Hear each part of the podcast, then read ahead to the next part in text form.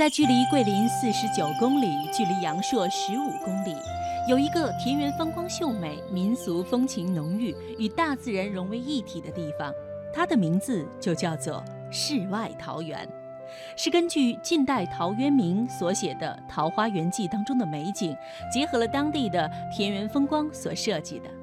当你身居于此，会有一种恍若隔世的感觉。乘坐一叶方舟，我们顺流而下。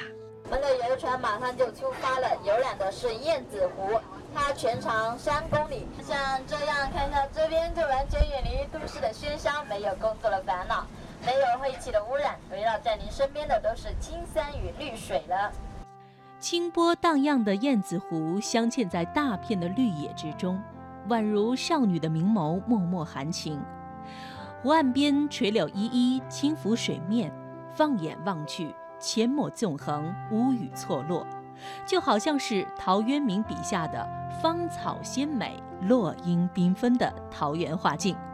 乘坐小船游览燕子湖，其实真的是一种享受。不过，说起这燕子湖，还有一个美丽的传说。这湖的名字也跟小鸟有关，叫燕子湖。它的得名是因为那座山的山脚下有一个岩洞，里面栖息着许多燕子。后，燕子就会在这湖面上飞来飞去，久久徘徊不肯离去，因此得名为燕子湖。桂林之所以冠甲于天下，是因为它有了玉带式的漓江，而我们的世外桃源堪称贵阳公路上的一颗璀璨明珠，是因为它有了这燕子湖。它也可以看到一些山的倒影。水之所以这么绿，是因为底下有很多的水草，水特别的清，所以把水草的颜色倒影在上面，所以才看出是绿。当小船在绿丝绸般的湖面上裁波剪浪、悠然滑行的时候，我们的心就好像是一只小鸟一般的惬意和欢欣。大自然清新博大的怀抱，真的会使人沉绿尽涤，俗念顿消。小船转过了许愿桥，驶入到了狭长的水道之中。这就是燕子岩洞，它全长一百二十米，里面无任何灯光与人工修饰，纯属天然。在里面可以感受大自然的神秘美。现在我们静下来一分钟，感受大自然的神秘美。现在我们就是在燕子岩当中，这个时候周围是一片漆黑，什么都看不到。里面还有燕子王，船心的右前方有一块突出的大岩石，那就是燕子王了。曲水泛舟带着我们的期待、好奇与梦想，穿过这个岩洞去寻找我们梦中的桃花源。前行数十米，你看便豁然开朗了。沿西行，望路之远近，前方就有桃花林。觉不觉得奇怪？在这样的季节里，怎么会有桃花的盛开呢？假的，真的还是假的吧？它是真的，是一种科学嫁接的观赏性植物，称之为四季桃，又名月月桃。它很难存活下来的。山重水复疑无路，柳暗花明又一村。经过了燕子岩，就能够体验到原始部落的魅力了。这些土著先民都是以树皮、羽叶遮身，他们的身材强壮，皮肤黝黑，一看就知道是生命力极其顽强的部落。透过他们，我相信您一定会想象得到中华民族的祖先何等的聪慧与坚韧。啊，我们将进入原始部落。还有，这里是土著人居住的地方。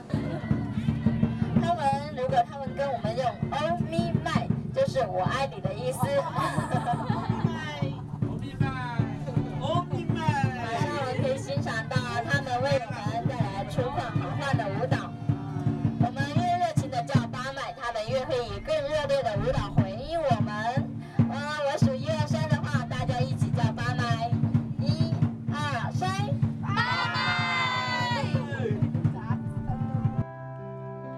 过了原始部落的水域，小船沿着散步的村庄缓缓驶回。其实这里才是真正的乡村，历史一下子就跨越了几十万年，真的会让人有一种疑幻疑真、恍然不知何事的感觉了。上面会可以略到过在酒，由糯米酿制而成的，不会醉人。孟家有句俗语说：“喝了过在酒，活过九十九。”上面号可以欣赏到少数民族的歌曲《侗族大歌》。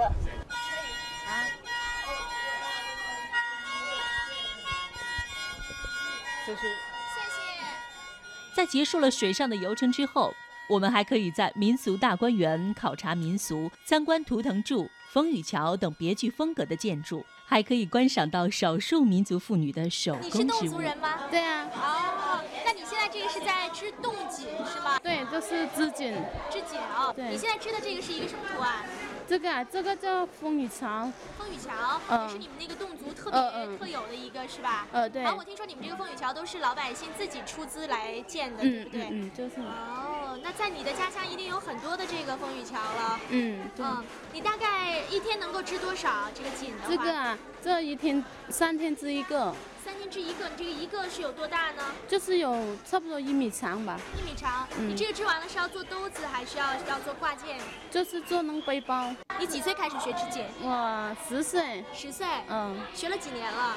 就是有七八年了吧。七八年了。那现在你是不是能够想象的这个景象的话，你都能够随意织出来？嗯嗯，基本上。达到这个地步了。嗯哎，侗族的姑娘好像提前都要给自己准备嫁妆的，是不是？对啊，你你准备了没有？哇，嗯，准备了。准备完了是吗？你都给自己做了什么东西？嗯，那绣花鞋，绣花鞋。哦对还有呢？还有弄自己穿那衣服啊。衣服也是自己做的哦。一边是先要织布，然后呢再把冻锦呃，对，到边嗯上。，对啊，就是那个，有些这边要绣那种花上去，还有那织的，什什么都要。那就是说你既能织又能绣，嗯嗯，对吧，？嗯，哦，好厉害啊！打算什么时候出嫁？这还不知道。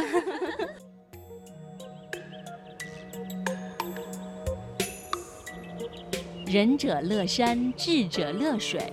我想，对于大多数的人来说，也许这一方的山水田园足以慰藉心灵了，甚至，甚至想这一辈子都置身于这世外桃源之中。我想去桂林呀，我想去桂林。可是有时间的时候，我却没有钱。我想去桂林呀，我想去桂林。可是有了钱的时候，我却没时间。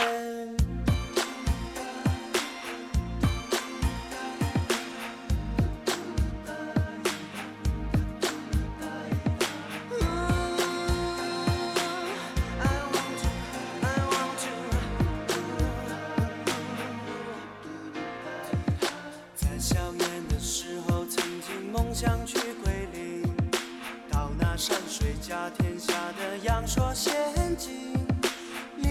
江的水啊，藏在我心里流。去那美丽地方是我一生的期望。有位老爷爷，他退休有钱有时间，他给我描绘了那幅美妙画卷。刘三姐的歌声和动人的传说，亲临其境是老爷爷一生的心愿。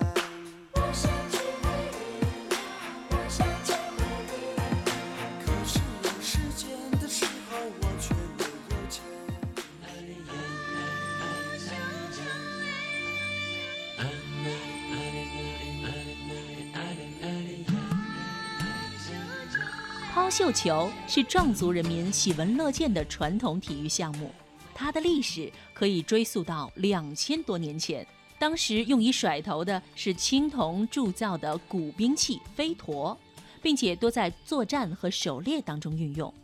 随着时间的推移和转变，飞陀也逐渐地发展成现在的绣花布囊，也就是绣球。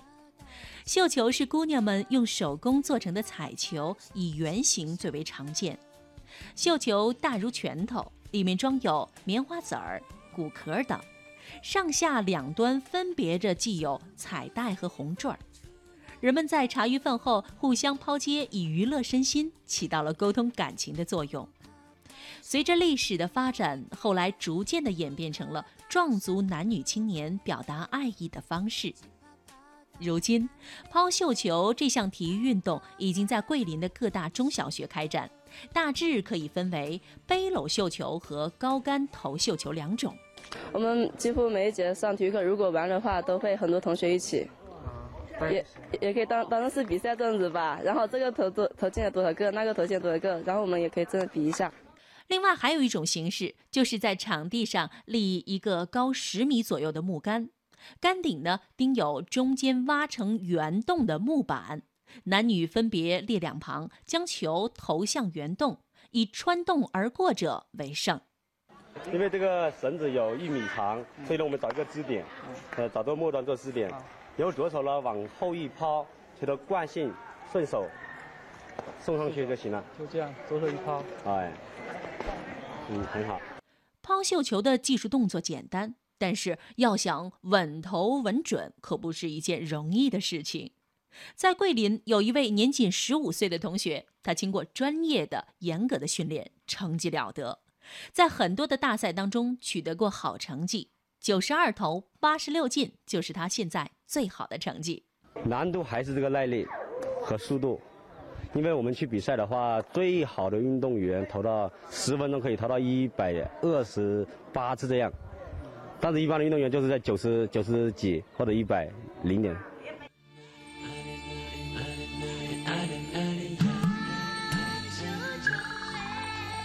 就是这个小小的抛绣球，竟然起到了以球传情、以球传神的作用，其中的奥秘是不可言喻的。我想，只有加入到这项活动当中，才能够体会到它的魅力所在吧。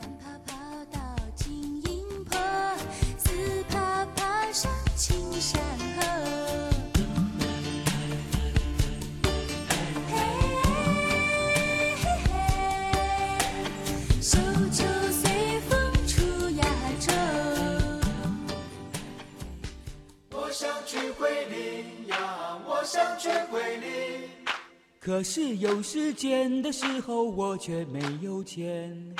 我想去桂林呀，我想去桂林。可是有了钱的时候，我却没时间。我想去桂林，可是有时间的时候我没钱，有钱的时候却没时间。多年前听到这首歌的时候，我还不理解为什么一定要去桂林，直到现在，我明白了。那拥有着天人合一般美景的桂林，不仅有如诗如画的山水，在山水当中还充盈着人文灵气，所以桂林的山水才有了魂魄，那才叫人魂牵梦绕。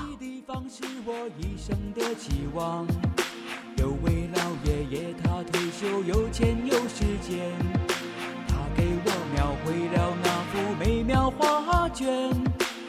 三姐的歌声和动人的传说，亲临其境是老爷爷一生的心愿。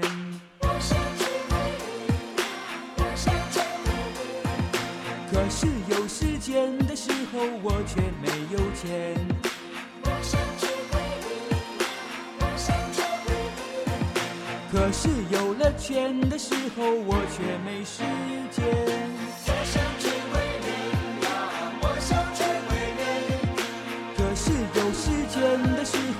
却没有钱。我想去桂林呀，我想去桂林。可是有了钱的时候我却没时间。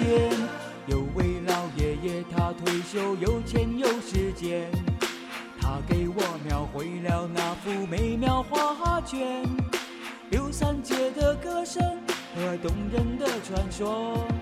亲临其境是老爷爷一生的心愿。